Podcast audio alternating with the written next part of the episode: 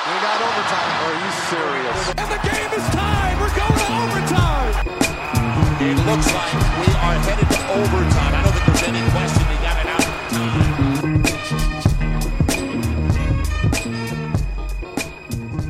Herzlich willkommen, liebe Zuhörer zu Overtime 34. Letzte Woche, ja, ihr habt es mitbekommen, vielleicht ähm, gab es leider keine Ausgabe, da hatten wir ähm, ganz, ganz üble technische Probleme hier. Der Simon und ich heute mit mir, Marcel. Ähm, der Simon lässt sich entschuldigen, wir haben leider keinen ja, Termin gefunden, wo wir uns beide zusammen hinsetzen konnten. Äh, bei ihm sowohl auch bei mir gab es so ein bisschen Probleme mit der Uni, wes weswegen wir nicht uns auf einen Termin einigen konnten. Ich habe natürlich Ersatz ähm, mit im Schlepptau. Ähm, herzlich willkommen, Lukas Feldhaus. Moin Marcel. Ja, Ich freue mich, dass ich heute dabei bin. ja, vielen Dank auch, dass du dich angeboten hast und ähm, uns deine Hilfe zur Verfügung stellst und deine Expertise quasi. Ähm, der Lukas wird heute den, den, den Simon ein bisschen vertreten. Ich hoffe, ähm, ihr nimmt auch mit mir Vorlieb als Moderator und mit dem Lukas als, als unserem Experten hier im, im, im Podcast. Ähm, aber ich denke, das wird schon alles seinen, seinen gewohnten Gang gehen und ähm, ich würde sagen, wir fangen auch gleich an mit dem, mit dem ersten Spiel vom Freitag. Lukas, ähm, Frankfurt gegen Ludwigsburg. Frankfurt hat die Partie mit 65, 63 äh, gewonnen, aber jetzt gleich mal vorne weg. Äh, das war so ein bisschen das Ausrufezeichen vor der Partie. Ludwigsburg ohne Alex Ruoff. Äh, was war da denn los?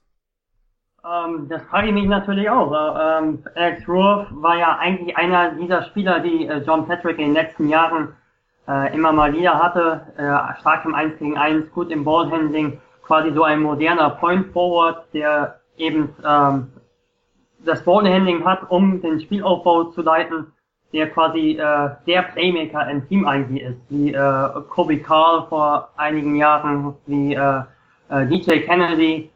Und ähm, von daher ist es schon durchaus überraschend, wobei ich sagen muss, es gab von der Vorbereitung so eine Phase, wobei man, wobei ich da jetzt nicht irgendwelche Verschwörungstheorien aufstellen möchte, auch wenn es irgendwie schon doch irgendwie in die Richtung geht. Äh, ähm, da hat er eine Woche oder so nicht gespielt, äh, wurde dann auch nicht äh, sofort gesagt, warum nicht. Dann ging es um eine Verletzung. Aber dann war er im ersten Spiel gleich überragend. Ähm, ich glaube 28 Punkte hat er gemacht. Äh, jedenfalls hat er seine Mannschaft zum Sieg geführt gegen äh, Würzburg. Äh, wurde dann aber auch in den nächsten Spielen dann weniger von der Einsatzzeit her.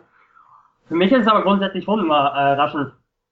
Äh, wobei ich auch sagen muss, äh, Alex Ruoff war im ersten Jahr in Göttingen, das haben viele nicht mitbekommen, in der Aufstiegssaison, äh, schon ein Spieler, der nicht ganz unkritisch gesehen wurde in der Pro A. Äh, da gab es schon ab und zu Zoff mit äh, Johann Reuerkers an der Linie, wo er doch einige wilde Würfe genommen hat, forciert hat. Also das ist nicht nicht unbedingt der Spieler, der ähm, Einfach zu Ähm, handeln ist als, als der absolut einfach, einfach zu handeln ist, genau. Das will ich damit sagen. Von daher ähm, denke ich, dass es da irgendwo in zwischenmenschlicher Ebene äh, auch über Rollen wird wahrscheinlich auch gegangen sein, äh, gehapert hat. Ja, ich denke das schon sehr ähnlich ähm, wie du.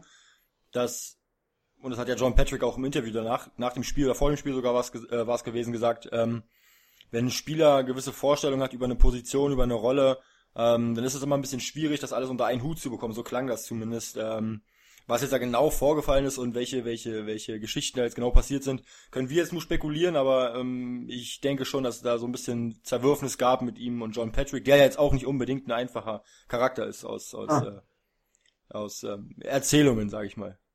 Das, das hast du jetzt gesagt, aber ähm, ja, es gab da schon ein paar Unstimmigkeiten mal beim Medizincheck etc.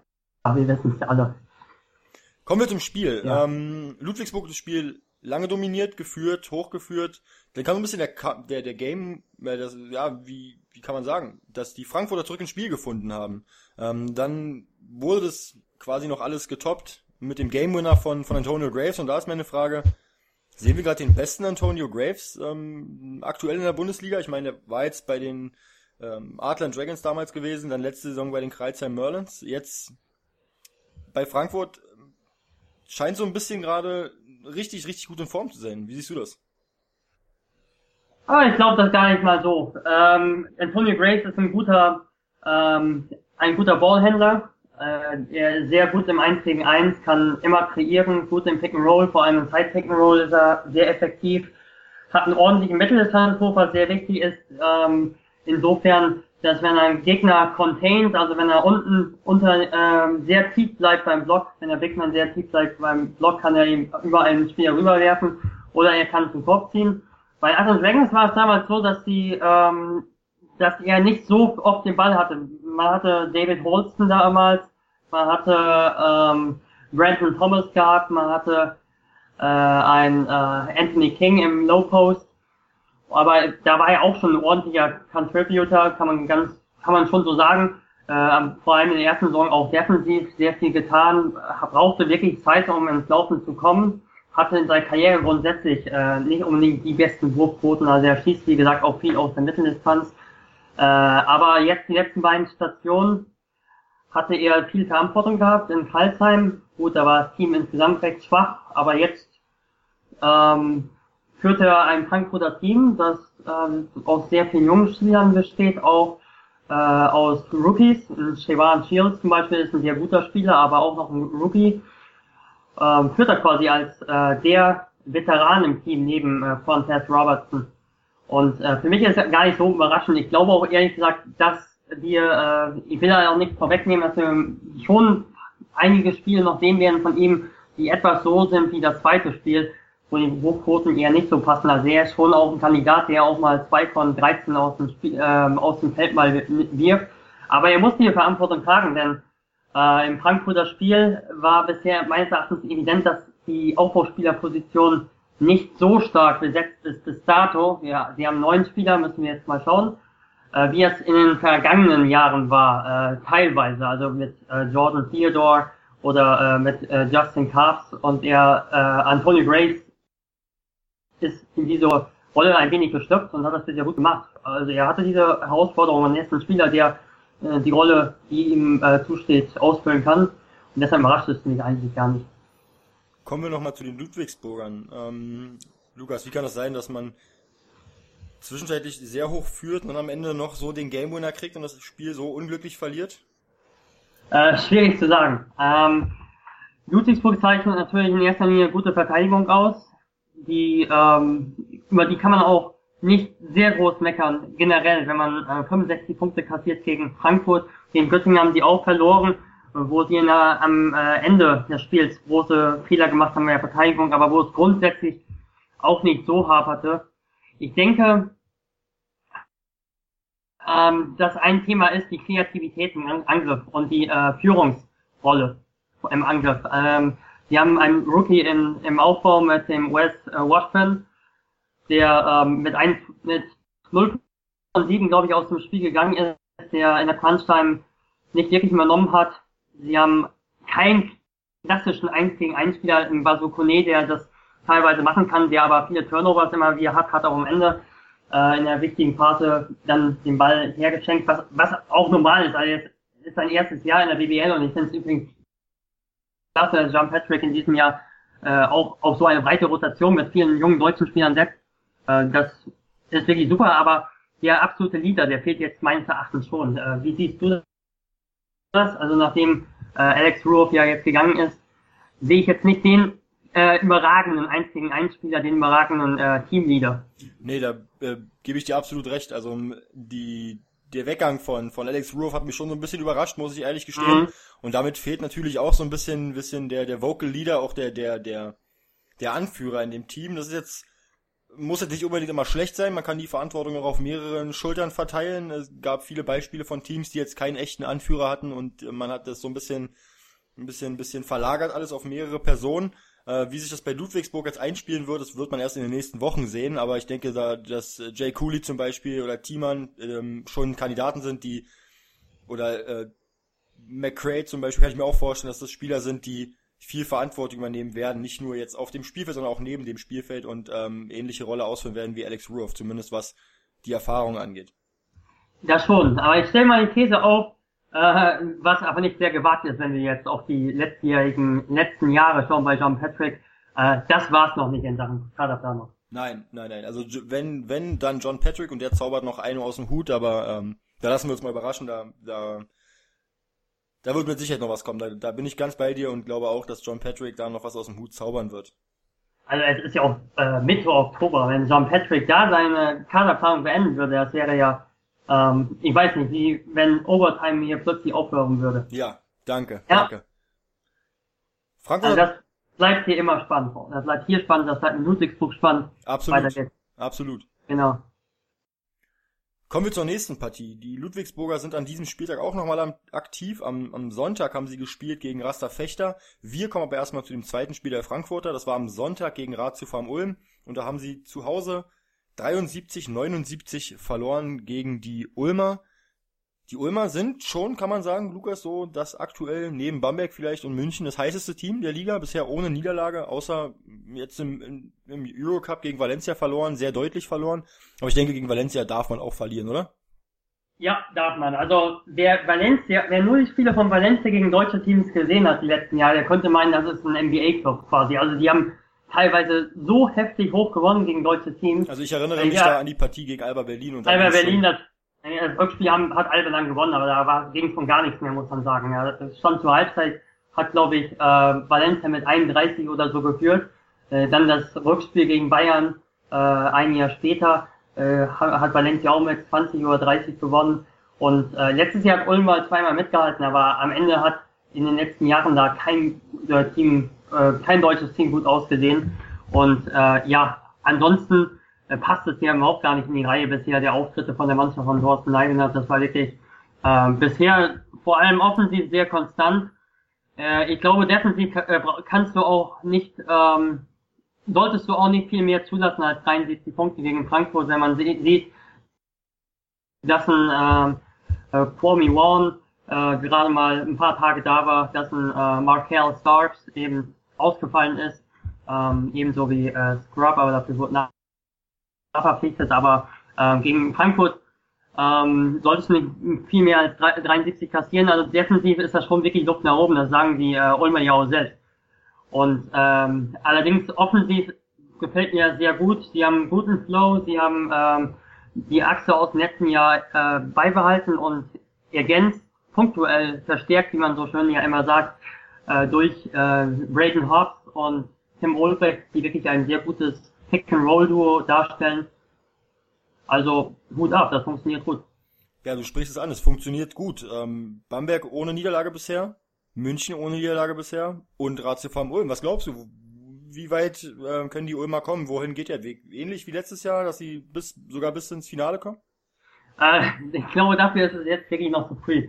Ja, Aber ähm, wenn wenn hier einer im, im Podcast Aber- im Podcast irgendwelche dann dann sind es natürlich wir bei Overtime. Also na, ich ja, habe mich letztes Jahr aus dem aus dem Fenster gelehnt und bin mega auf die Schnauze gefallen und äh, Aber, aber wenn, mh, ich weiß, aber äh, äh, wenn, äh, wenn ich schon früher dabei gewesen wäre, hätte ich eine These äh, rausgehauen, die mir jetzt richtig um die Ohren gehauen würde. Also dass Ulm, nachdem sie letztes Jahr äh, sta zwar starke Playoffs gespielt haben, aber eben nach der Vorrunde auch nur in Anführungsstrichen, ich weiß es gar nicht mehr, ich glaube Siebter wurden.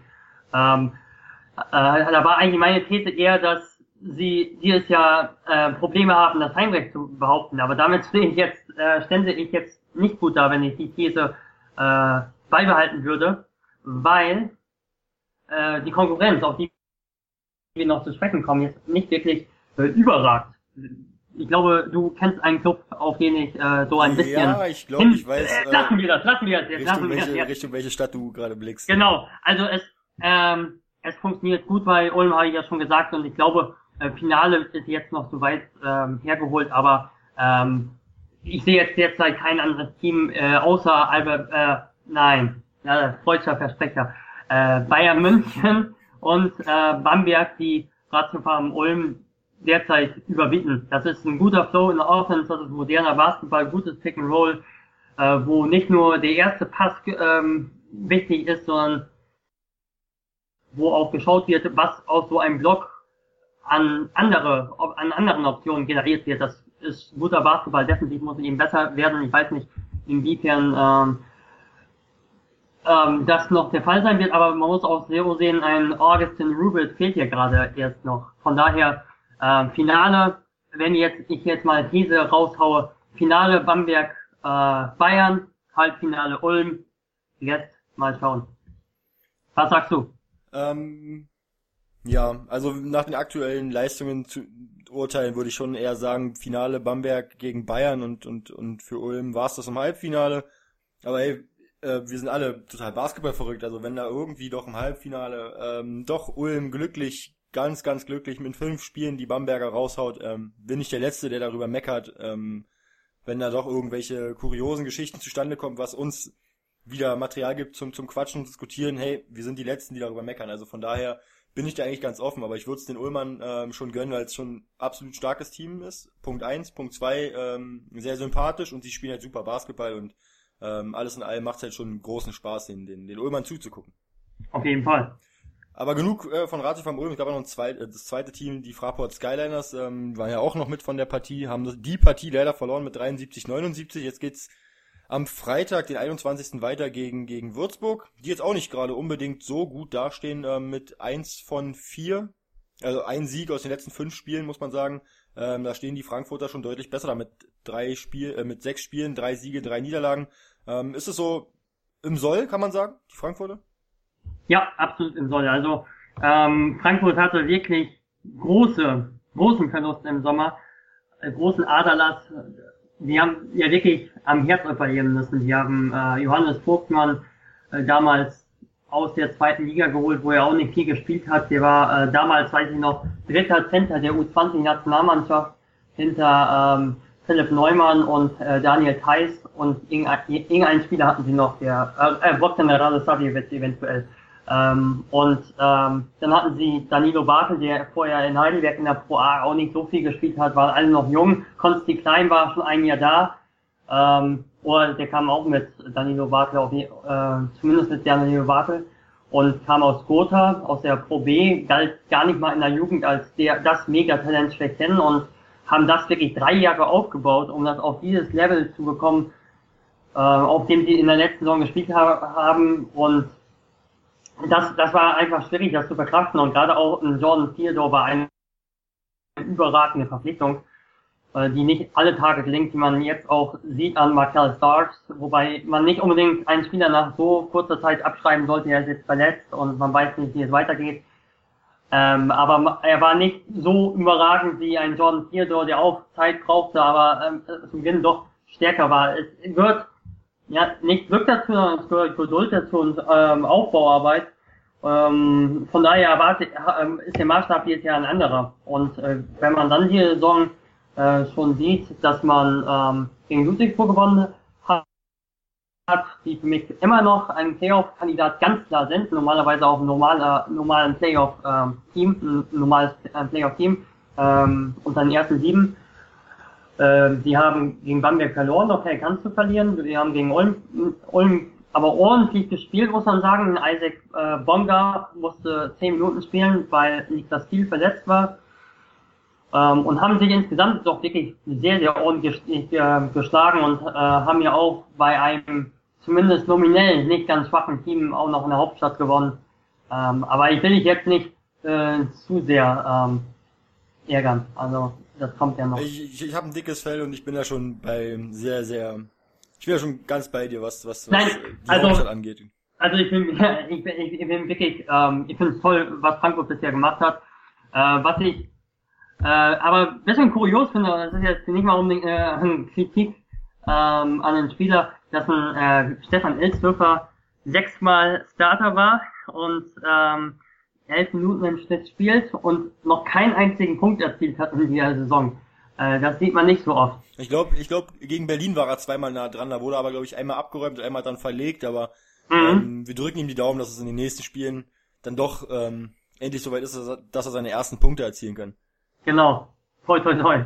Ähm, aber wirklich, äh, bisher ist alles in Ordnung, alles. Ähm, vermisse so ein bisschen Gordy Herbert, der ein, wirklich ein sehr sympathischer Typ ist und einer der Gesichter der Liga, auch wenn er nicht unbedingt durch Extravaganz in seinem, äh, in seinem Auftreten äh, hervorsticht, aber gerade das macht ihn ja aus und ähm, er war ja auch ein Spieler, äh, ein Trainer, der ähm, Spieler wie Deshaun Watts oder Jordan Theodore wirklich äh, nochmal nach oben gepusht hat. Ich hoffe, dass weil wir den ja, ja ich, ich, hoffe, dass er ich vermisse ihn schon. Also ich hoffe, dass er sich, oder wir hoffen, dass er sich schnell generiert. Er hat eine Rücken-OP vor kurzem gehabt und erholt sich von dieser noch. Ich würde vorschlagen, wir kommen zur nächsten Partie, denn am Freitag war auch noch ein Spiel. Medi Bayreuth hat gespielt gegen die Basketball-Löwen aus Braunschweig und da gab es eine richtig heftige Klatsche. 96-48 Sieg für die Bayreuther. Da ist meine Frage, Lukas, war Bayreuth so gut oder war Braunschweig so schlecht an dem Tag? Ich habe den Gegner fast vergessen. Ich muss ganz ehrlich sagen, ich habe dieses Spiel nicht gesehen. Ich habe dieses Spiel auch nicht mehr im Real Life gesehen, äh, denn oh, das Ergebnis sagt ja quasi alles. Ich äh, habe Braunschweig zuvor äh, allerdings gesehen und muss sagen, das Spiel gegen Pechter hat mich überrascht, das erste Saisonspiel. Ähm, was danach kam, war teilweise aber wirklich sehr, sehr schwach und ein Offenbarungseid. Ein bisschen das, was ich erwartet hatte vor der Saison. Ich meine, viele haben Braunschweig auch äh, nach diesem extremen Umbruch und nach der Verpflichtung doch einiger Spieler, die bisher wenig Erfahrung haben, ähm, doch auch auf dem letzten Rang gesehen. Aber dass sie, dass sie gegen Bamberg ähm, nicht mal die Hälfte der Punkte des Gegners machen, okay. Aber dass sie gegen Bayreuth die Hälfte der Punkte nur machen vom Gegner, Oh, Wahnsinn. Also das hätte ich nicht gedacht. Hast du ähm, was feststellen können an ähm, konkreten Problemen oder war alles katastrophal bei Braunschweig? Ähm, das, da, da ist schon so ein bisschen das Problem, was du gerade ansprichst, ähm, ob man da so ein Problem ausmachen kann. Das bleibt halt nicht bei einem Problem. Ähm, Punkt eins: die mhm. Braunschweiger haben große finanzielle Probleme, das ist hinlänglich bekannt, das weiß mittlerweile fast jeder, der sich mit Basketball beschäftigt in der Bundesliga. Ähm, Platz zwei ist es, gab wenig, und das hat Micha Körner halt auch ähm, ganz klar angesprochen im Game Report, es gibt wenig Spieler, die auf Erstliganiveau spielen, das ist ein zweiter Punkt.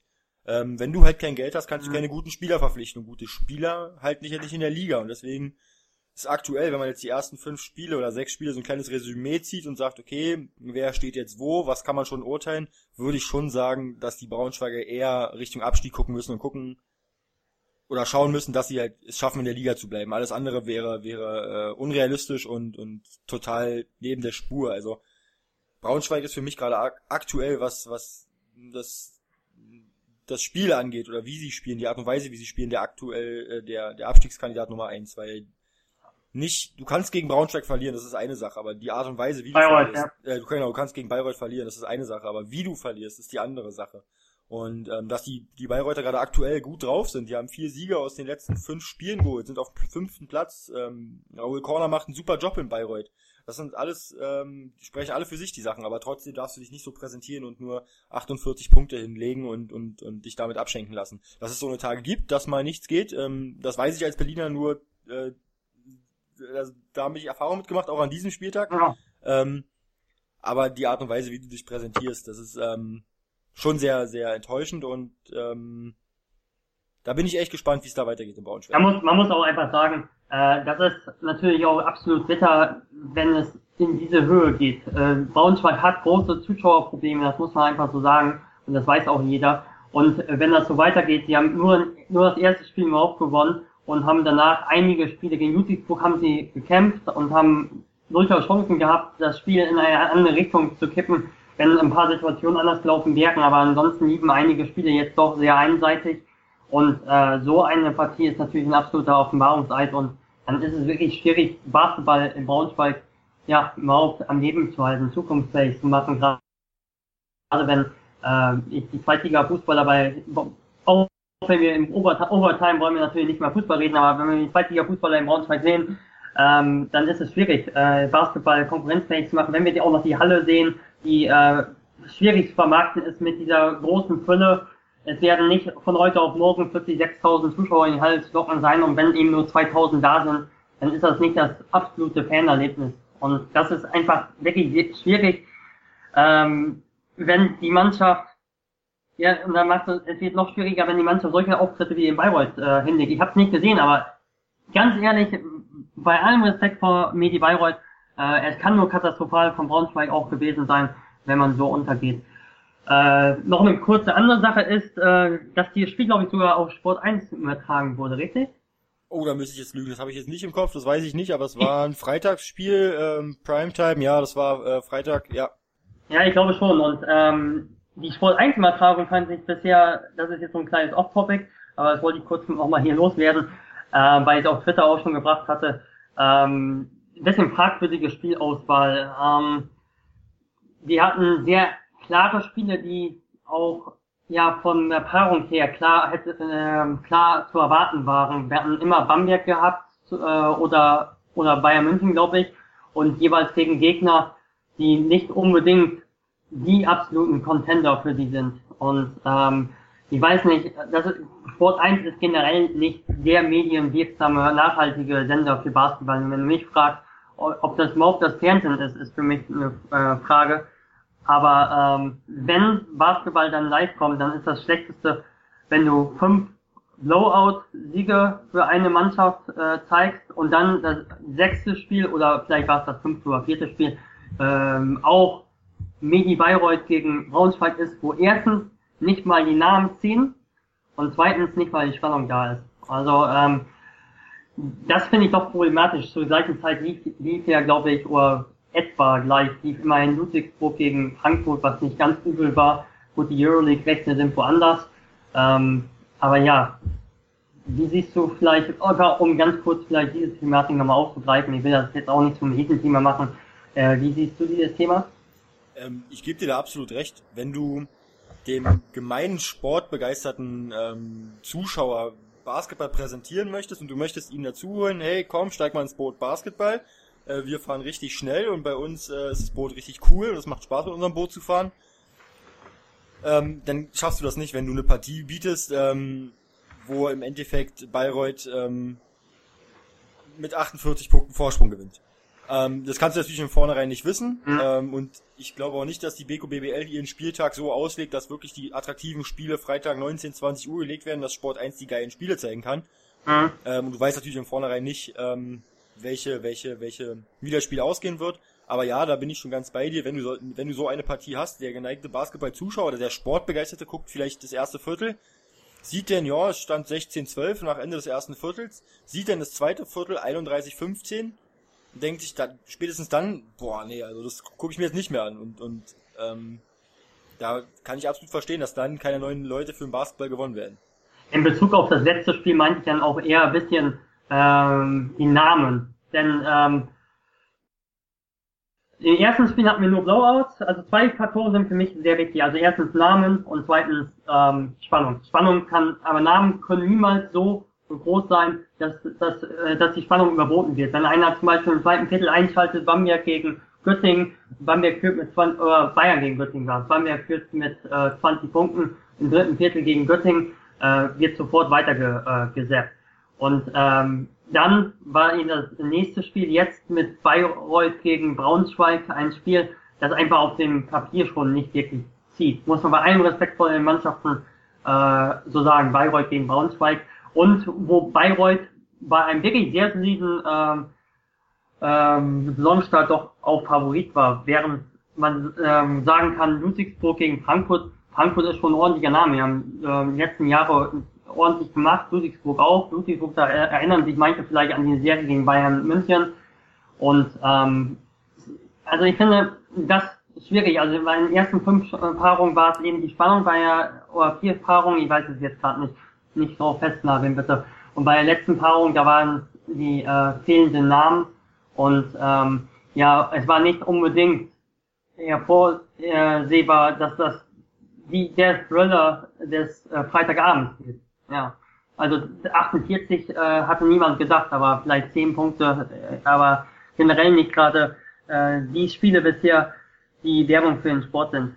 Absolut nicht. Aber das ist wahrscheinlich die ganze Thematik TV-Vermarktung, Sport 1 nochmal ein, ein Thema, worüber wir nochmal in einem, in einem separaten Podcast drüber sprechen wollen. Ich würde sagen, wir kommen einfach ja. weiter zur nächsten Partie und schauen mal ein bisschen weiter unten in der Tabelle oder ein bisschen weiter runter unter Bayreuth.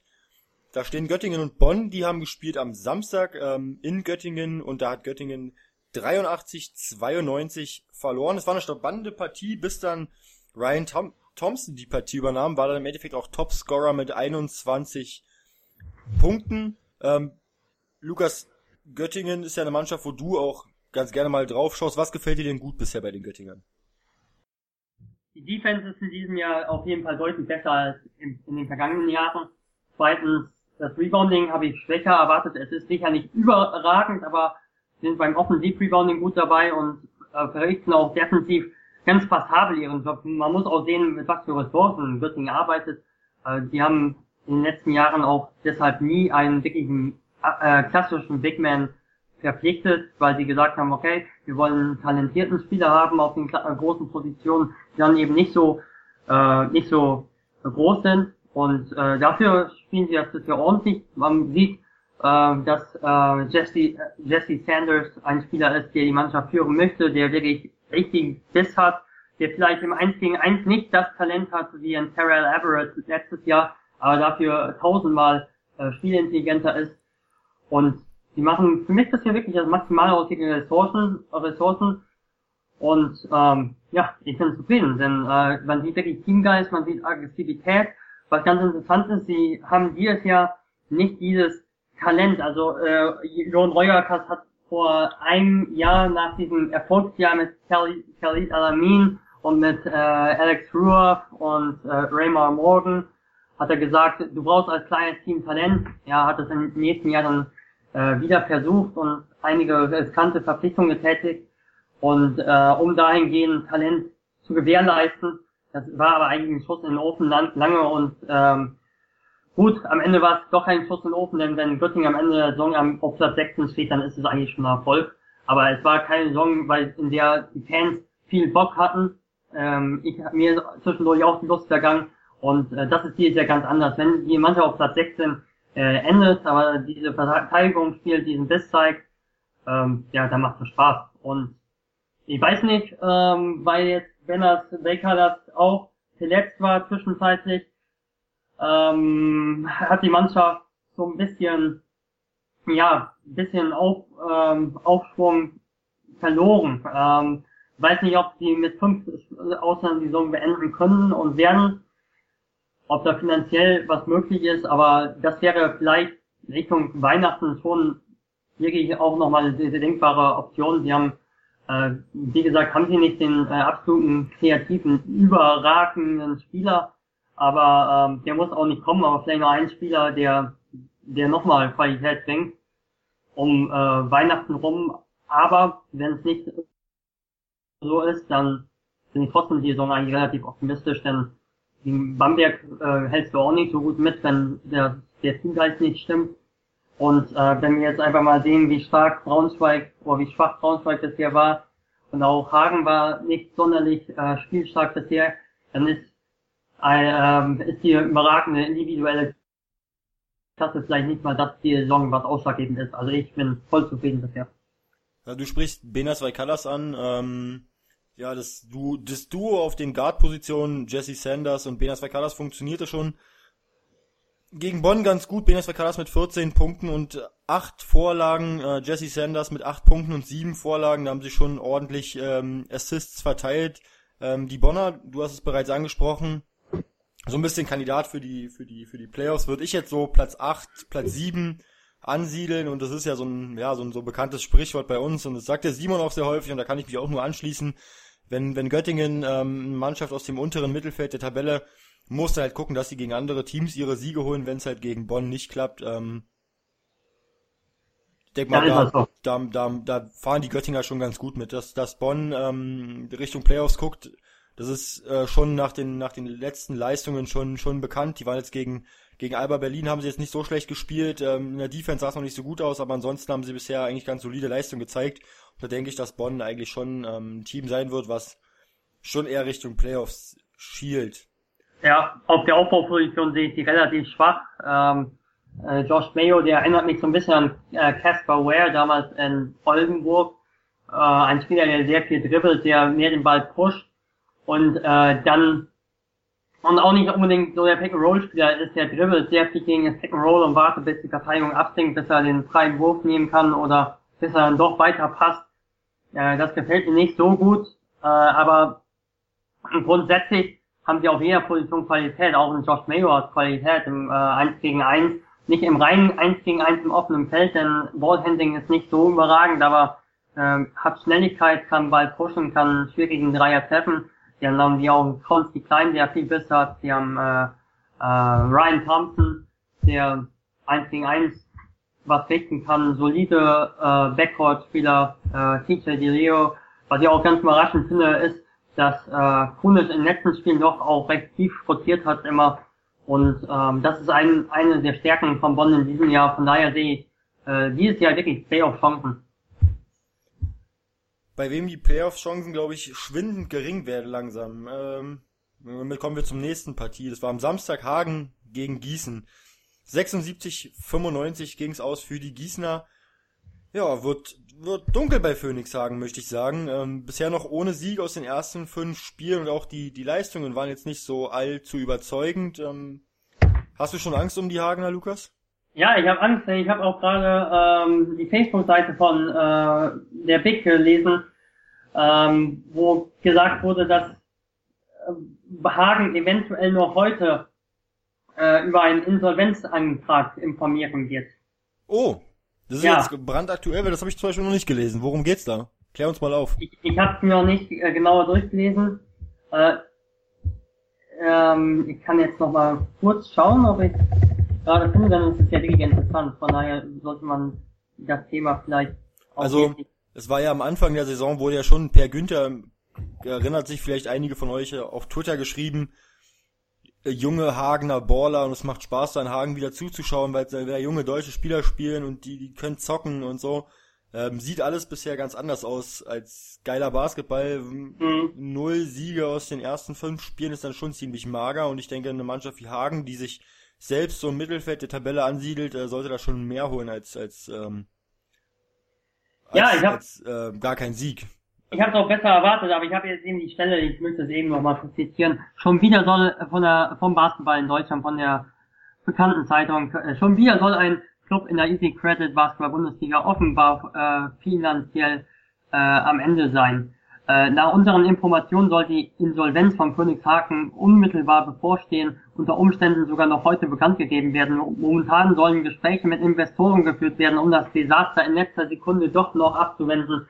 Sollte er Insolvenz, Herr Walter, mal nehmen, ist die Zukunft des Clubs völlig offen. Die Verantwortlichen sollen sich bemühen, die Saison in einem geordneten Verfahren zu Ende spielen zu lassen. Zuletzt gab es bei den Zuschauerzahlen einen Einbruch, was die Finanzen zusätzlich belastete. So oder so ganz bitter die BWL wollte sich auf Big-Anfragen nicht äußern. Wir halten euch auf dem Laufenden. Und das ist natürlich eine Nachricht, die ähm, ja mich schon erschüttert, denn Hagen ist ein absoluter Traditionsstandort, wie du auch gerade gesagt hast. Sie haben in den letzten Jahren wirklich Jugendspieler auch eingebunden. Klar hat das dann natürlich was damit zu tun, dass man finanziell nicht auf Rosen gewettet ist, aber äh, sie haben wirklich auch Spieler aus der Region gefördert, haben anders als Braunschweig, gut, du brauchst die Talente aber auch aber anders als Braunschweig nicht äh, Luis Trigger aus Paderborn von außen geholt, Tom Alter aus Ulm, sondern sie haben äh, Niklas Geske aus der Region gehabt, sie haben ähm, Marcel Kessel, sie haben äh, Jonas Bruch, genau, das ist natürlich jetzt sehr schade. Und die äh, Auftritte bisher haben mich auch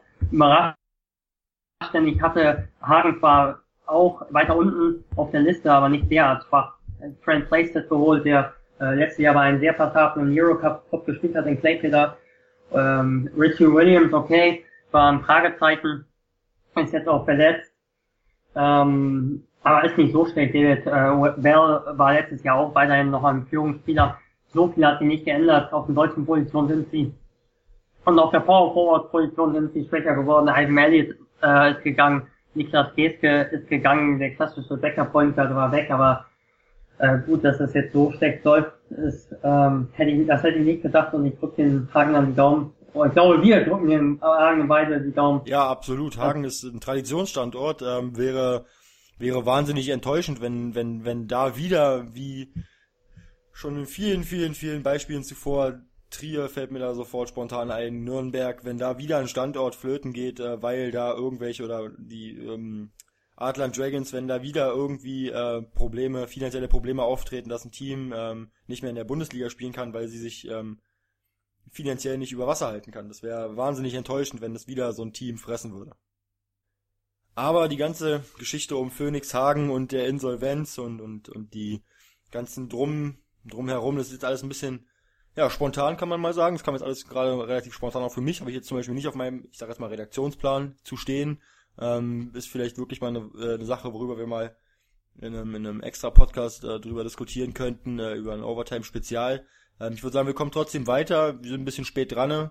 Ähm, kommen wir zur nächsten Partie, die am Samstag war. Tübingen gegen Würzburg und da hat Würzburg sein ersten Saisonsieg geholt, äh, 76, 83 in Tübingen gewonnen. Ähm, ja, erster Saisonsieg für die Würzburger. Hätte ich mir schon mehr erhofft von den Würzburgern. Jetzt ein Sieg aus den ersten fünf Spielen, aber glaubst du, der schlechte Saisonstart ist äh, dem Spielplan so ein bisschen geschuldet? Die hatten ja auch einen sehr starken ähm, ja, Anfangsplan, kann man sagen.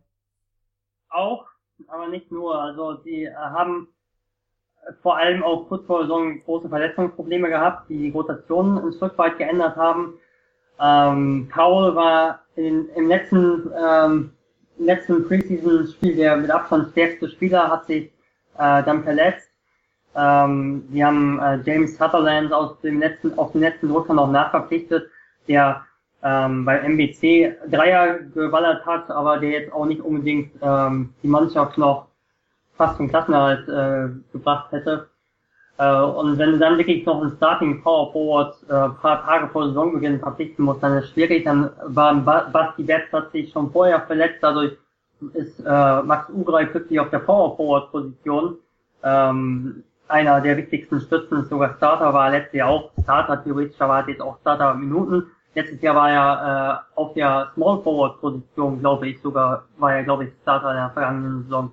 Und jetzt auf der Power Forward Position Starter sind nicht so rebounding stark. Sie haben äh, James Sutherland hat in äh, Frankreich zuvor in 10 Minuten einen Rebound im Schnitt geholt, danach beim MBC vier Rebounds oder fünf Rebounds in 25 Minuten. Das ist nicht der schnellste Spieler auf den großen Positionen. Sprunggewaltig schon, aber nicht schnell.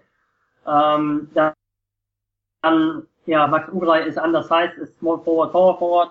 Und sie haben einen Credo Launcher, brauchen wir nicht mal diskutieren, dass das nicht der athletischste Spieler der ganzen Liga ist. Ja, äh, und ähm, das, das ist schwierig, wenn du vor der Saison nochmal so äh, die Rotation ändern musst auf den großen Positionen. Ich hoffe, dass Paul, ich habe den Nachnamen, Vornamen gerade vergessen, das ist so despektierlich, äh, Paul, aber äh, dass er bald zurück ist. Ähm, und ich denke, dass es dann schon aufwärts gehen kann. Ich glaube, die Playoffs werden es in Würzburg dieses Jahr nicht wirklich. Äh, denn äh, auch wenn das Team sich nominell auf einigen, Positionen verbessert hat, muss man schon sagen, äh, dass, dass sie durch einen extremen Anfangssport in der vergangenen Saison die Playoffs erreicht haben, äh, wo sie in meinen Augen doch an, äh, overperformed haben. Äh, ich weiß nicht, ob man von Ausstiegseuphorie sprechen kann, äh, denn äh, sie haben quasi das ganze Team ausgetauscht, aber Jedenfalls haben sie extrem stark performt und haben am Ende fast alles verloren. Ähm, auch wenn sie das Team jetzt hier geändert, verändert haben, habe ich jetzt nicht unbedingt geglaubt, dass das plötzlich noch besser läuft als in der Vorsaison. Wenn du dann auch noch siehst, eben, dass Medi Bayreuth besser wurde und dass außer ähm, gegebenenfalls Frankfurt kann man so mal diskutieren, alle Mannschaften da oben eigentlich ihre Qualität mindestens gehalten haben in meinen Augen. Oder, oder hast du vor der gedacht, dass äh, Würzburg Richtung äh, Playoffs auf jeden Fall wieder geht. Ja, muss ich okay. ehrlich, muss ich ehrlich gestehen, Würzburg war für mich eine der Mannschaften, die ähm, sich auf jeden Fall nicht verschlechtert haben. Also das habe ich von Anfang an so gesehen. Ähm, Verpflichtung Jake Odom hat für mich durchaus Sinn gemacht. Äh, Vlado Michailovic, ein Spieler, den ich sehr gerne äh, auch in ganz anderen Teams gesehen habe und äh, auch mir hätte vorstellen können. Deswegen glaube ich gar nicht, dass das Würzburg so viel falsch gemacht hat. Ich sehe da schon durchaus äh, viel Potenzial. Also sie haben schon gute Spieler geholt. Sutherland ist ein, äh, hat mir sehr gut gefallen in, in, beim, beim, beim MBC. Ähm, deswegen glaube ich gar nicht mal, dass, dass die Würzburger so viel an Qualität verloren haben. Also ich habe schon damit gerechnet, dass Würzburg in die Playoffs kommt als Platz 8 und dabei bleibe ich auch und denke, dass Würzburg auch noch um die Playoffs mitspielen wird. Okay, also eine ordentliche These, aber das war ja gerade mal wirklich Understatement. Äh, war äh, Jake Odom war eine durchaus sinnvolle Verpflichtung. Also ich habe den Podcast jetzt äh, seit Ewigkeiten gehört und ich glaube ja eigentlich, dass du manchmal in Jake Odom, Odom Trikot stehst. Ja, äh, absolut, Jake Odom. Ja. Ich, ich sitze auf dem Bandwagon ganz vorne. Und der hat es mir wieder bestätigt gegen ja. Tübingen. Topscorer, 27 Punkte gemacht. Mhm, ja, ja, absolut. Ähm, okay, ich halte dagegen. Ich, ich glaube, dass wir, wenn die ja noch nichts im Playoff zu tun haben. Wird. Oh, das, ist, das ist spannend. Aber das Internet vergisst nie, Lukas. Das Internet, ah, ja, ja, Internet vergisst nie. Aber ich habe die Option nie wieder äh, zurückzukommen. Also Simon, äh, dann sage ich, Simon macht immer, ähm, du weißt das. Nein, also äh, also falls, falls es wieder mal dazu kommen sollte, dass Simon und ich keinen Termin finden, äh, den Podcast aufzunehmen, äh, dann wende ich mich definitiv nicht an dich, wenn du die Wette verloren hast. ich muss, ich muss, ich muss, ja, ja, genau. Äh, ich muss aber auch nochmal eine These aufstellen. Ich sage, Medi Bayreuth kommt in die Playoffs. Wollte ich jetzt nochmal nachholen. Ich Okay. sage, Medi Bayreuth kommt Okay, in die das, Playoffs. das, halten, das halten, Mhm. wir, das halten wir mal so fest. Ja, Wer auch ein Playoff-Kandidat ist, das sind die Oldenburger. Die haben gespielt ebenfalls am Samstag gegen den Aufsteiger aus Jena und es war eine ja, sehr, sehr knappe Partie. Oldenburg gewinnt nach Overtime 90-81. Ricky Paulding macht so ein bisschen den Sieg fest mit 10 Punkten in der Overtime, was sehr beeindruckend ist, dass, dass Jena schon wieder gegen einen Großen äh, mitgehalten hat. Jetzt gegen Alba Berlin gespielt, hatten Alba am Rande einer Niederlage zu Hause in der eigenen Halle. Jetzt in Oldenburg, Oldenburg am Rande einer Niederlage gehabt, konnten am Ende noch durch Marcus Knight ausgleichen und das Spiel in die Verlängerung tragen. Dann hat es leider nicht mehr gereicht ähm, für Jena. Trotzdem ähm, sehr beeindruckend, was Jena bisher zeigt, oder Lukas? sehr beeindruckend, vor allem was äh, Marcus Knight zeigt bisher. Äh, ich weiß jetzt gerade nicht, wie viele Punkte der im Schnitt bisher gemacht hat. Aber er ist Aber Topscorer der Liga. Aber er ist Topscorer und er ist wirklich ein Spieler, der in den vergangenen Jahren Pro A gespielt hat und sogar Pro B gespielt hat, das Bau nach ist. Hat äh, den Aufstieg geschafft als achtplatzierte Mannschaft damals, äh, der Pro B, äh, der Pro B Hauptrunde im Süden. Sie haben ähm, dann überragende Playoffs gespielt, sind aufgestiegen. Knight war im Bauner ähm, geblieben und hat dann ordentlich gespielt, war aber immer auch nicht so stark, dass man gesagt hätte, okay, müssen jetzt, muss jetzt die BBL sein, hat dann lange nach dem Verein gesucht sogar, äh, kam Heidelberg unter, dann kam eine unrühmliche Geschichte, wie er nach Jena ging, trotz Vertrag, aber ich weiß nicht, wie es beim Einzelnen war. Und dann war es eigentlich glücklich, dass er überhaupt in Jena gelandet ist. Ähm, und ja, wenn ich jetzt die Verdichtung im Sommer gesehen habe, äh, Julius Jenkins, äh, ähm, Filiberto Rivera, ähm, dann habe ich eigentlich schon gedacht, dass es mit Marcus Knight bisschen schwierig wird, weil er eben äh, nicht die Erfahrung hat auf dem Level. Aber denkst du, er ist einer der überragenden Spieler bisher der, der aktuellen Saison? Ja, Und, überrascht ähm, mich auch total, muss ich ehrlich gestehen. Also Marcus Knight, so ein bisschen der Spieler, so ein bisschen die Entdeckung der Saison. Hat man ja jedes Jahr so ein bisschen ähm, immer so einen Spieler dabei, der ihn so ein bisschen überrascht. Und äh, dieses Mhm. Jahr Marcus Knight, ähm, echt ein Spieler, wo ich sage, wow, habe ich nicht so mit gerechnet. Und dann hinzu kommt natürlich auch noch, dass Jena vor Erfahrung quasi strotzt. Also du hast jetzt noch äh, ein Little dabei, ähm, Julius, Julius Jenkins ist mit am Start, ähm, ähm, McElroy ist am Start, also du hast da schon ordentlich Erfahrung rumzulaufen. Ich glaube, dass jeder das schon richtig macht mit der vielen Erfahrung und dazu so eine so eine so eine Zocker wie Marcus Knight, also das passt schon irgendwie und ich glaube auch, dass Jena die Klasse halten wird. Da gehe ich, ähm, da würde ich mich schon festlegen. Okay, ähm, ja, ja, also ich kann mir das auch gut vorstellen. Sie spielen auch einen sehr unkonventionellen Basketball. Sie spielen extrem viel. Sie spielen quasi nur mit äh, Emmanuel McElroy auf der Position 4. Der ist gerade mal so 1,90 groß. Äh, haben Marcus Knight sogar ab und zu auf der 4. Ähm, sie spielen quasi mit McElroy, aber und äh, Haukohl auf der 4. Das ist schon sehr anders. Heißt, Haukohl war eher ein Dreier in, äh, beim MBC und sie suchen sehr viele Mismatches spielen auch einige, spielen schon sehr komplexe Systeme, äh, Plays, sagen wir besser Plays. Ähm, und ähm, Björn Hamsen ist auch, ich bin auch von Björn Hamsen überzeugt, muss ich auch sagen. Äh, jetzt ist Filiberto Rivera nach seiner Verletzung langsam wieder zurück. Äh, von ihm bin ich eigentlich jetzt nicht so überzeugt, ob er das Level noch hat, denn er hat sieben Jahre ähm, doch in einigen Zockerligen gespielt, sagen wir so, also Venezuela, Puerto Rico. Davor hat er irgendwann vor sechs Jahren vielleicht, vor war es fünf Jahren, aber ich glaube eher sechs Jahren, war er noch mal in Israel, was noch eine gu- gute Liga war im Vergleich zu diesen. Aber da wirklich die Leaderqualitäten hat, ähm, auf der Point-Position, aber ich glaube, das wird am Ende nicht, äh, nicht entscheiden, ob Jena die Klasse hält, denn wenn wir jetzt sehen, äh, was Braunschweig und Hagen bisher auf der Aufbauposition liefern, äh, Hagen hat jetzt halt nicht mal einen äh, Aufbauspieler ohne Richie Williams, der verletzt ist, ja, dann wird das nicht das Entscheidende sein, bisher auch Jena, muss man ganz klar sagen. Es macht Spaß, die zuzuschauen. Ja, prima. Ja, genug von Jena. Ähm, auf jeden Fall spannend, äh, wie es da in Jena weiterläuft. Ich glaube, da wird Jena auch noch den einen oder anderen Sieg holen und ich lege mich da fest, dass die äh, die Aufsteiger aus Jena, dass sie da noch ihre Punkte gegen andere Gegner holen werden. Ähm, Vielleicht Olden- ganz kurz noch Ja. zu Olden, zu Oldenburg, oder wolltest du ja sowieso ja, wollte ich gerade sagen. Ich denke, Ah, okay, Olden, okay. Oldenburg äh, immer noch komplett im Soll. Ähm, kein Problem. Was wolltest du denn noch sagen zu Oldenburg? Ja, Oldenburg ähm, hatte vielleicht ein paar Probleme, aber ist bisher doch solide, finde ich. Also ich glaube nicht, dass sie den zweiten Platz aus dem Vorjahr behaupten können. wenn äh, München seinen Job macht, dann sind die auch normalerweise besser. Ulm hat äh, den ganzen Kader gehalten und punktuell verstärkt. Ähm, aber, aber okay, warten wir mal ab. Ich, ich glaube, ähm, bei Oldenburg ist so ein bisschen das Thema, dass sie den Kader, ähm, dass sie quasi keine richtige Komponente hinzugewonnen haben beim Kader. Wir haben Maxim Deseo, der aber auch eher Stretch 4 ist, bisschen vielseitiger als ähm, Alexandrov, besseres Spielverständnis, gutes Passspiel, athletischer, aber mehr Stretch 4. Äh, die haben ähm, die haben Defensive Stärke verloren durch den Abgang von Robin Smulders und haben merklich ja dazu gewonnen, dazu verloren, sagen wir besser mal.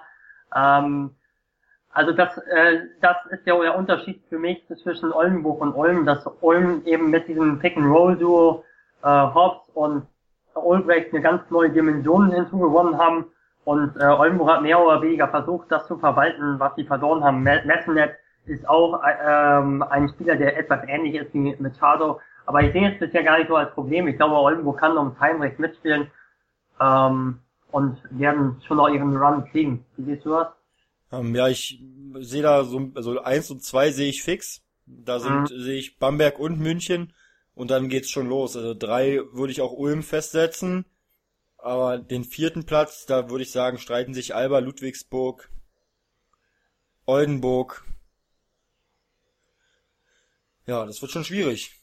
Ist schon schwierig, ja. Also ähm, sich da festzulegen, ist schon, ist schon echt eine Hausnummer. Also soweit würde ich mich nicht aus dem Fenster lehnen, um zu sagen, wer sich da Platz 4 angelt und den letzten, ähm, das letzte Heimrecht sichert. Deswegen wollte ich mich auch nicht. Also ich denke, sie haben auf jeden Fall Chancen, darum mitzuspielen. Belassen wir es bei Oldenburg. Wir hatten ja jetzt mit Bayreuth gegen Braunschweig ein, eine Klatsche am Spieltag. Es gab aber noch eine zweite Klatsche. Ähm, und ich als Berliner habe die natürlich ja, am eigenen Leib äh, miterlebt. Ähm, Alba Berlin, Alba Berlin war zu Gast ähm, beim FC Bayern München Basketball 97, 97, 58 gewinnen die Münchner gegen Alba Berlin. Und das sah schon echt bitter aus, was Berlin da geliefert hat, beziehungsweise es sah richtig stark aus, was München da geliefert hat. Ja, äh, ähm, definitiv. Äh, Bayern München hatte äh, etliche Dunkings gehabt in diesem Spiel, ich weiß gar nicht wie viele. Die haben äh, gerade Alba Berlins Hatching gegen das Pick and Roll super aufgelöst und äh, die, ähm, und dem dominiert, einfach zerstört, muss man ganz so sagen. Die haben 28 Assists gehabt, die haben teilweise aus diesem Hatch haben sie äh, den äh, von der Weakside einen hochgezogen, dann Backdoor gecuttet, den Mann gefunden, sie haben Alba nach Strich und Faden einfach äh, auseinandergenommen ja. und auseinandergenommen. Äh, das war auch, muss man, ich sag das einfach mal, das war auch einfach eine Qualität im Coaching. Muss man, jetzt, jetzt muss ich mal fragen, ähm, mhm. als Coach. Du hast jetzt die Situation, ähm, du hatchst in jedem Angriff, also für die Zuschauer oder Zuhörer, die jetzt mit, mit, mit solchen äh, Anglizismen oder mit solchen Begriffen nichts anfangen können. Nach dem Pick and Roll springt der Big Man quasi ähm, hinter dem Block vor und hindert quasi den Point Guard daran, dass er zum Korb ziehen kann und wird dann meistens ja, in der Regel oder in dem Spiel war es jetzt so, dass der Point Guard von Alba und der Big Man von Alba den ballführenden Point Guard oder den ballführenden Spieler gedoppelt haben und der dann halt aus dem Doppeln heraus den freien Spieler häufig gefunden. Warum, frage ich mich als, als Zuschauer, warum kommen da keine Adjustments? Also warum nimmt der Trainer nicht einfach mal eine Änderung vor, gerade auch im defensiven System? Also du siehst im ersten Viertel schon zum Teil und im zweiten Viertel war es dann schon deutlicher. Also im ersten Viertel führte ähm, München mit 20-14, im zweiten Viertel dann sehr deutlich mit 23 zu 11 nur. Und da lief es dann bei den Münchnern richtig gut. Sie haben aus dem Pick and Roll heraus, nachdem sie gedoppelt wurden, immer den freien Mann gefunden. Reagierst du da nicht als Trainer drauf? Oder ziehst du dein Konzept einfach durch? Ich frage mich, ähm, ja, du kannst dein Konzept durch, äh, durchziehen, aber ich frage mich, äh, warum, ich frage mich grundlegend, warum dieses Konzept überhaupt ähm, in die Wege geleitet wurde. Wir wissen alle, Elmedin Kanovic ist ein guter Scorer, aber er ist kein Athlet, vor allem lateral nicht stark. Er ist keiner, der schnell zu seinem Mann zurückkommt. Rado Savjevic ist eigentlich wie Loncha, äh, wahrscheinlich noch schwächer in der Defensive, weil er auch weniger Erfahrung noch dazu hat und dazu wahrscheinlich eine ähnlich schwache Athletik. Ähm, und trotzdem wird mit diesen beiden Spielern immer wieder gehatcht. Und ähm, ich frage mich auch, warum das gemacht wird. Gerade weil Alba Berlin zwar nicht, nicht das über Material dazu hat. Ja, die haben nicht das Material, aber sind auch nicht, die sind nicht überragend, was die ähm, Verteidigung am Block betrifft, auf, äh, am, ähm, an der Dreierlinie. Äh, aber sind auch nicht so schlecht. Der Akim Vargas, der wirklich verteidigen kann, äh, ist mit Aktienart nicht unbedingt im Körper, aber kann äh, auch über den Block gehen. Sie haben jetzt nicht unbedingt den Zwang, dass sie den äh, Big Man der so hart ähm, rauslocken müssen. Es ist vielleicht, wenn du es spielen kannst, wie äh, Barcelona hat das vor Jahren gespielt. Jetzt wird viel geswitcht, aber es ist, wenn du es spielen kannst, vielleicht wirklich auch die beste Verteidigung, die du spielen kannst. Zum Beispiel Olympiakos hat zum Beispiel auch letzte Saison das Spiel gespielt, äh, die ist Hatching noch.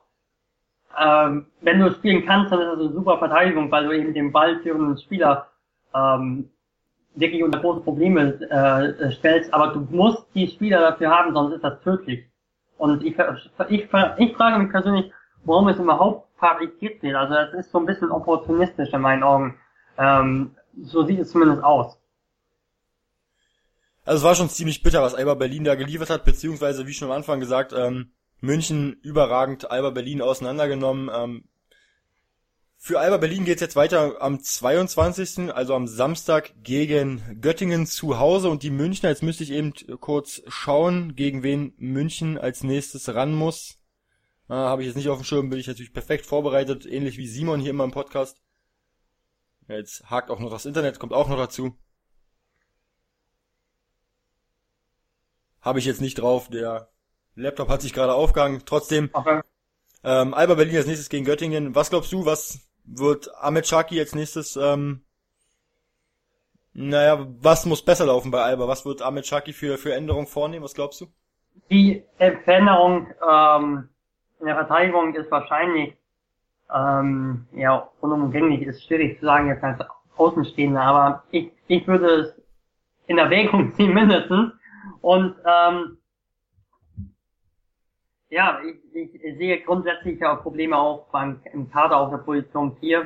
Ähm, wir haben, muss man ganz klar so sagen, dass ähm, das Problem und das ist nicht unbedingt die Schuld der Verantwortlichen, dass äh, ein Brandon Ashley eben äh, sehr spät sich doch entschieden hat äh, zu gehen, beziehungsweise nicht sich spät entschieden hat zu gehen, sondern dass die Trennung erst sehr spät abgewickelt wurde und äh, dann zwei, zwei neue Power Forwards integriert werden mussten und Paul Carter hat offenbar nicht die Qualität.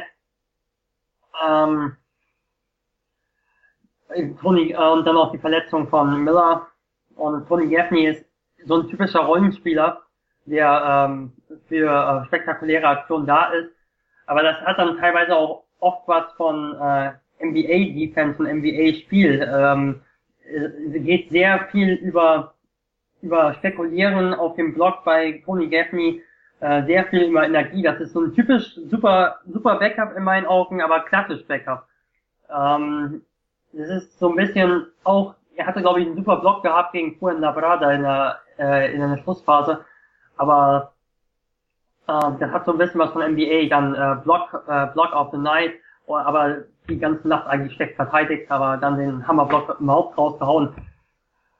Ähm, ich sehe Alba Berlin die Saison generell nicht sehr stark, muss ich sagen. Äh, ich glaube, dass es schwierig sein wird, das Heimrecht zu erreichen und das ist wirklich das Maximum. Ganz ehrlich. Ja, da gehe ich absolut mit. Also ich glaube auch nicht, dass es dafür das Heimrecht reichen wird, aber das ist nur meine persönliche Meinung. Ähm, da kann jeder natürlich was anderes reininterpretieren, was er möchte, aber ich denke schon so, dass Berlin ähm, gut daran täte, so von sechs, fünf, sechs sich in die Richtung zu orientieren. Wenn es vier wird, wäre es ein Erfolg und das sollte man auch als Erfolg werten, glaube ich, weil mit dem Kader ist einfach nicht mehr drinne, glaube ich. Haben wir noch zwei Spiele vor uns. Das erste Spiel ebenfalls vom Sonntag. Das waren die MAP Riesen Ludwigsburg, die ihr zweites Spiel an diesem Wochenende hatten. Sie haben gespielt gegen den Aufsteiger aus Raster Fechter und haben die Partie mit 90, 77 gewonnen. Ludwigsburg damit ähm, bisher schon mit sieben Spielen ähm, und mit fünf Siegen aus den ersten sieben Spielen. Ähm, sieht gut aus bei Ludwigsburg. Ähm, was glaubst du? Wie weit kann Ludwigsburg kommen? Wohin geht der Weg für Ludwigsburg? Ludwigsburg kann was machen zwischen Platz 4 und 7, denke ich. Also ähm, um Platz 4 anzugreifen oder 5, müsste wahrscheinlich noch ein Leader kommen im Backcourt, der eins gegen einen Verantwortung übernehmen kann. äh, der Vorteil dieses Jahr, Jahr ist, dass die, die Verantwortung auf viele breite Schul viele Schultern verteilt haben, aber ein Go-To-Guy für Crunch-Time hätte der Mannschaft doch ganz gut, denke ich. Aber da hatten wir ja vorhin schon ähm, ausgiebig über die Ludwigsburger ja, erzählt und, und berichtet. Ich denke mal, da sind wir uns beide einig, dass da noch jemand kommen wird. Ähm, war wahrscheinlich als Nachverpflichtung für Alex Ruoff ähm, bei Rasta Fechter. Wie siehst du bisher den Kader? Also Simon und ich haben ja beide schon über über Rasta Fechter gesprochen und sind finden beide die Zusammensetzung schon ja ziemlich spannend. Ähm, viel Erfahrung, die dort rumläuft. Andererseits auch ähm, viele Spieler mit BB, äh, so die auch schon in, in der BBL gespielt haben, wie jetzt Scott Machado, war jetzt unbedingt ein Spieler, den ich jetzt nicht zwingend ähm, erwartet hätte, dass er bei einem Aufsteiger wie Rasta Fechter unterschreibt. Ähm, ja, nochmal die Frage, wie siehst du denn äh, den Kader oder die Zusammenstellung von Rasta Fechter? Spannend trifft es schon ganz gut. Also sie haben sehr viel Erfahrung in manchen Mannschaftsteilen, in manchen dann weniger. Sie haben, man würde oft sagen, gute Mischung. Also sie haben ähm, ähm, aber Probleme schon am Brett gehabt.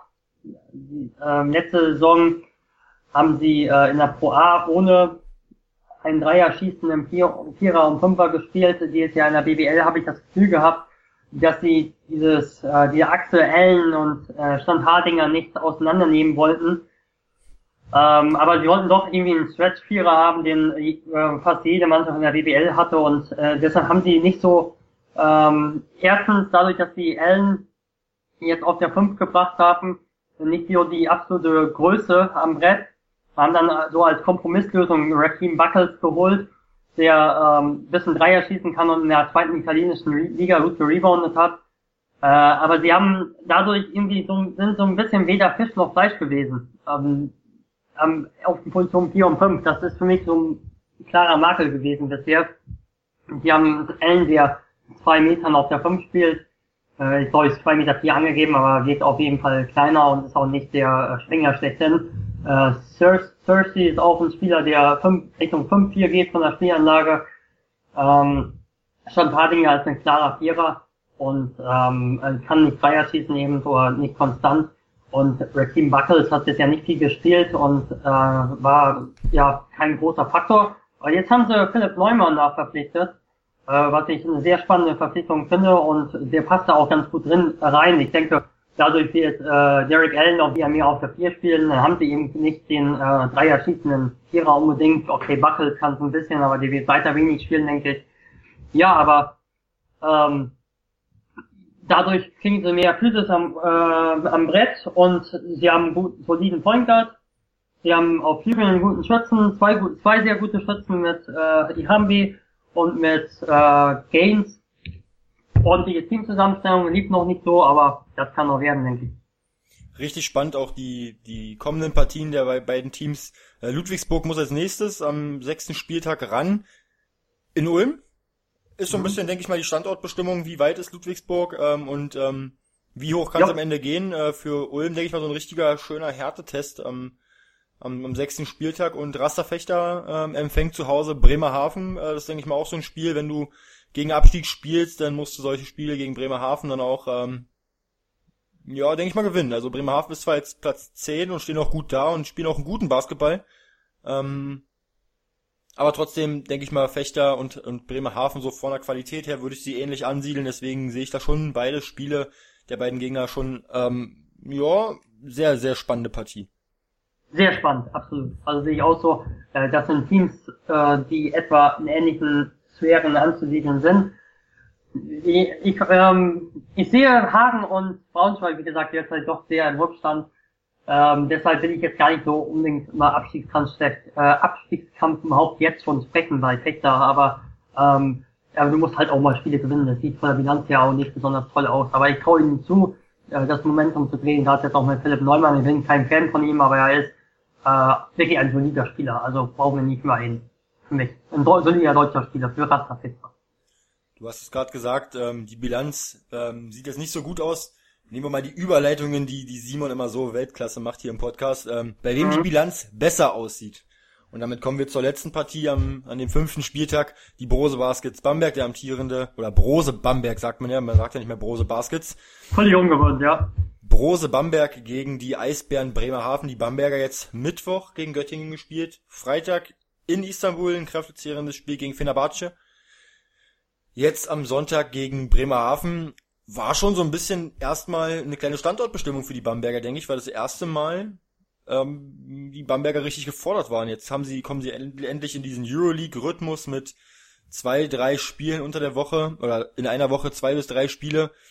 Ähm, jetzt kommen sie endlich mal in ihre Wettbewerbsbedingungen, möchte ich mal sagen. Ähm, meinst du, sie haben schon schon ein bisschen Kraft liegen lassen müssen, auch schon gegen gegen die Eisbären Bremerhaven, weil es sah ja schon recht knapp aus. Bremerhaven ähm, Bamberg gewinnt 93, 87, nur mit sechs Punkten Differenz, das ist schon fast enttäuschend in, äh, für die Bamberger Verhältnisse.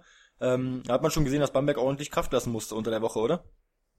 Ganz klar, also ähm, alleine die Fahrten darfst du nicht unterschätzen und ich glaube auch ehrlich gesagt, dass das Scouting auch ein Thema sein wird. Also wenn du diese Qualität hast von Bamberg, äh, dann ist, dann muss jetzt das nächste Ziel sein in der Euroleague konstanten ähm, ein Anwärter für die höheren Plätze zu sein.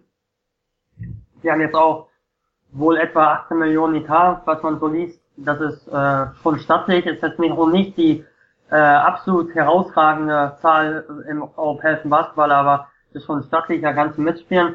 Und äh, alleine, äh, es ist ja nicht nur, es ist ja nicht nur der Etat, sondern dieses Spiel eigentlich noch besser als äh, als man bei dem Etat denken würde. Ähm, da musst du deinen Fokus auf Europa legen. Die haben 30 Spiele mindestens zusätzlich. Ich denke normalerweise auch noch mehr. Ähm, um jetzt noch eine These im Nebensatz zu nennen. Ähm, und dann kann ich mir auch vorstellen, dass man das Scouting vom Gegner dann auch einfach mal sehr in den Hintergrund stellt und zum Beispiel in Bremerhaven vielleicht nur den Spielern sagt, die kurz die Sets vorlegt, auch die, die dann anschauen nach so einem Spiel in, in Istanbul, weiß ich auch nicht mal. Also ich denke, es ist normal, dass so ein Spiel mal dazwischen ist. Respekt an, Eis, an die Eisbären, die wirklich super gespielt haben. Ähm, aber ich würde das jetzt nicht als Makel für Bamberg oder als nachhaltigen Makel für Bamberg äh, sehen. Es wird so nur, ich gebe dir aber recht, dass es solche Spiele in äh, Zukunft öfter mal geben könnte, könnte. Ja, ich denke auch, also wenn die Bamberger unter der Woche zwei bis dreimal spielen müssen, dann kann es schon durchaus mal sein, dass auch selbst eine, eine, vermeintliche Übermannschaft wie Bamberg auch mal an ihre Grenzen kommt. Und dann muss man sehen, dass man das Beste draus macht und dann musst du halt auch so eine Spiele gewinnen und als Meister musst du sowas äh, halt auch schaffen. Oder ja. als, als Top-Team und dann musst du halt auch mal die ekligen Spiele gewinnen und das macht Bamberg und das zeichnet sie ja doch aus. Ja, und du, du wirst dich ja auch freuen. Du hast äh, vor ein, vor zwei Wochen, glaube ich, appelliert an die BBL, dass sie sich nochmal anstrengen sollen gegen Bamberg. Und ja, es haben jetzt zwei Gegner, die, äh, also jetzt mal ganz salopp gesagt, weil jetzt haben wir zwei Gegner, die es wirklich gemacht haben und ähm, mir ein paar Paroli geboten haben. Endlich mal jemand, der meine Worte lauscht. Vielen Dank, Lukas. Ja, ja. das, das war auch das letzte Mal, die, ja, mein Chef. Wir sind jetzt am Ende angelangt. Lukas, ich danke dir für deine Expertise, die du uns ähm, zu diesem Podcast äh, zur Verfügung gestellt hast. Ähm, nächstes Mal natürlich wieder mit Simon am Start, wenn es heißt Overtime 35. Wir hören uns in der nächsten Woche. Nochmal vielen Dank, Lukas. Ja, vielen Dank, Marcel. War mir eine Ehre, mit dir den Podcast machen zu dürfen. Und liebe Zuhörer, wir hören uns in der nächsten Woche wieder, wenn es heißt Overtime 35. Bis dahin, macht euch eine schöne Woche. Macht's gut. Ciao. Tschüss.